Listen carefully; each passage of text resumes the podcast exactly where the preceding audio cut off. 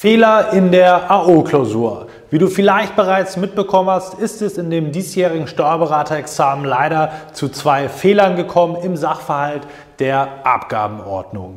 Was genau ist passiert? Wie kann ein solcher Fehler bei der Klausurerstellung überhaupt eintreten und welche Konsequenzen ergeben sich daraus? Das besprechen wir in dem heutigen Video. Viel Spaß dabei!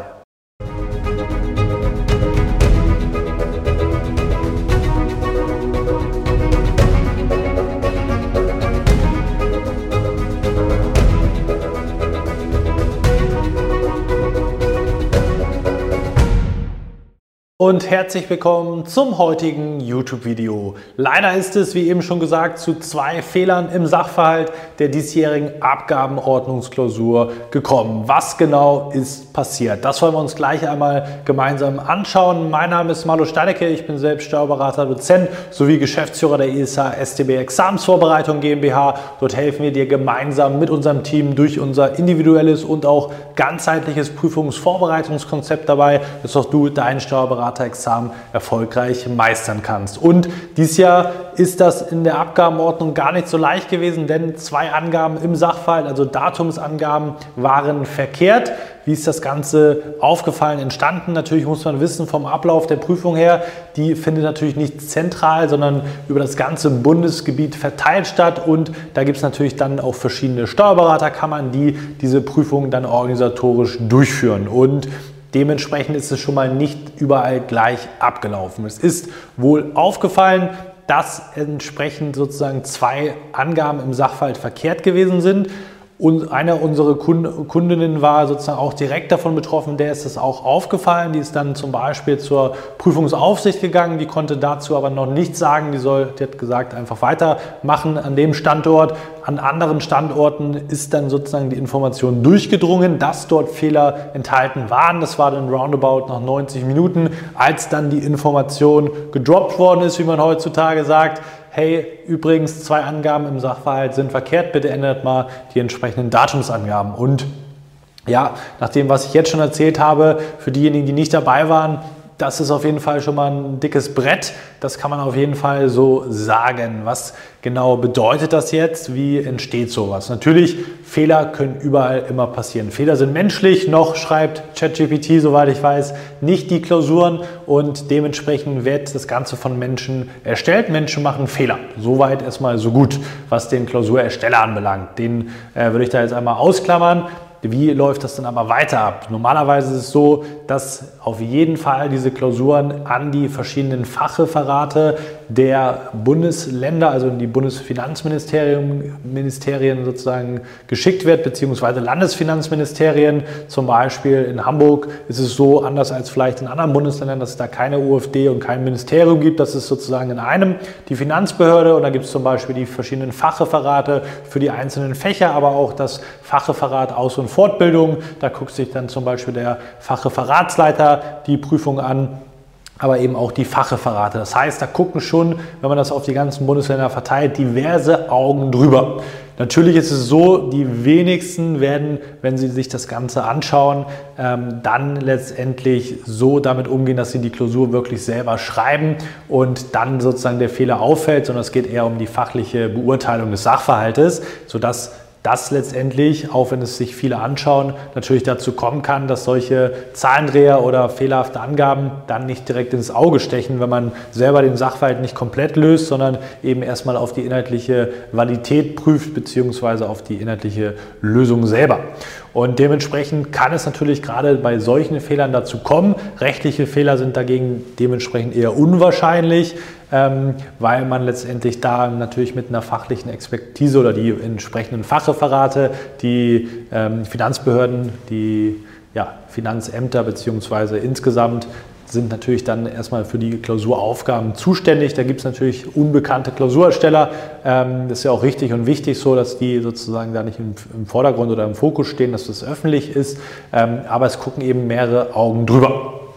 Wie genau ist der Fehler natürlich dann entstanden? Das kann man nicht rekonstruieren, zumindest wir nicht von außen. Das Finanzamt bzw. die äh, Bundesländer, die Finanzbehörden können das natürlich dann äh, nachvollziehen und schauen, inwieweit wer da wo verantwortlich ist. Das ist auch wichtig aus meiner Sicht, denn es handelt hier sich nicht um einen äh, ja, einfachen Fehler, sondern aus meiner Sicht wirklich sehr, sehr schwerwiegenden Fehler, was die Situation der Prüflinge anbelangt. Es wurde jetzt zwar gesagt, dass es zwei Lösungshinweise geben wird, aber, das kann ich natürlich nicht genau einschätzen, mit diesen fehlerhaften Informationen einen Sachverhalt, der in eine andere Richtung gedacht ist, dann zu lösen, ist für einen Prüfling aus meiner Sicht verdammt schwer.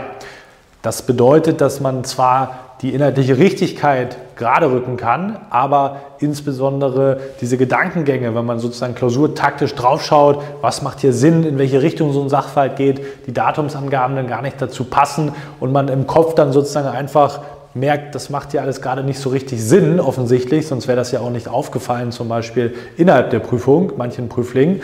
Ähm, das ist dann schon extrem schwierig, daraus oder darauf resultierend die eigene Lösung zu entwickeln, auch wenn es dann vielleicht in die Richtung geht mit einem zweiten äh, anerkannten Lösungshinweis. Noch anspruchsvoller und schwieriger finde ich aber die Situationen, wenn man sozusagen mit dem O-Teil begonnen hat, nach roundabout 90 Minuten die Information bekommt und auf einmal alles auf links drehen muss und sozusagen seine Sachverhaltslösung, die man im Kopf hatte, die man zu Papier gebracht hat, jetzt nochmal überdenken muss. Nicht nur aus zeitlicher Sicht, das wurde dann teilweise kompensiert, dass man ein bisschen mehr Zeit zum Schreiben bekommen hat an dem einen oder anderen Standort, aber trotzdem ist das einfach nicht auffangbar, weil man kann es nicht eins zu eins dann gerade rücken, dass man sagt, ich habe jetzt so und so lange darüber nachgedacht und es hat mich so und so weit verunsichert. Das ist natürlich ein massiver Eingriff in die klausurtaktische Vorgehensweise, in die inhaltliche Lösung, in die äh, Stringenz der eigenen Lösungsfindung und der Klausurbearbeitung und das ist insgesamt natürlich massiv ungünstig und Dementsprechend kann man sagen, dass das ein Vorfall ist, der natürlich leider offensichtlich vorkommen kann, trotz dessen, was ich zum Erstellungsprozess eben schon gesagt habe,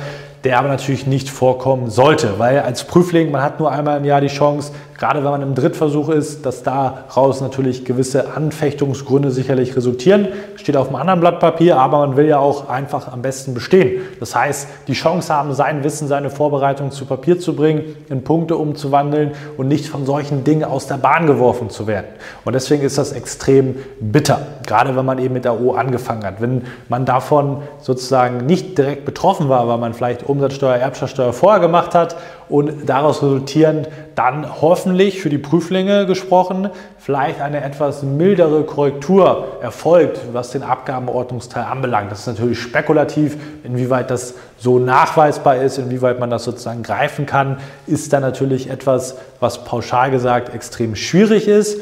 Und deswegen kann man aber nur die Daumen drücken, dass sich das dann etwas wohlwollender auf die Korrektur für die Prüflinge auswirken wird. Wie das konkret der Fall sein wird, wie der Lösungshinweis 1 und der Lösungshinweis 2 dann aussehen wird, das steht aktuell in den Sternen, beziehungsweise gibt es da noch keine offiziellen Informationen drüber. Wir können nur hoffen, dass da eine faire, den Prüflingen gegenüber faire Lösung gefunden wird. Dafür plädieren wir natürlich insbesondere, weil, wie eben schon aufgeführt, es ist aus meiner Sicht nicht damit getan, dass man einfach nur den Lösungshinweis 2 erstellt und sozusagen den auch anerkennt, weil gerade wenn man in der Klausur diese Eingriffe vornimmt und das entsprechend dann zum Umwerfen der Lösung der Information führt, ist das eben nicht so eins zu eins stringent getan, indem man entweder ein bisschen mehr Bearbeitungszeit bekommt oder auf der anderen Seite dann ähm, den zweiten Lösungshinweis akzeptiert, weil wenn man es durchgestrichen hat und dann die Hälfte vom anderen noch gemacht hat, dann bringt diese Lösung ja nichts. Das heißt,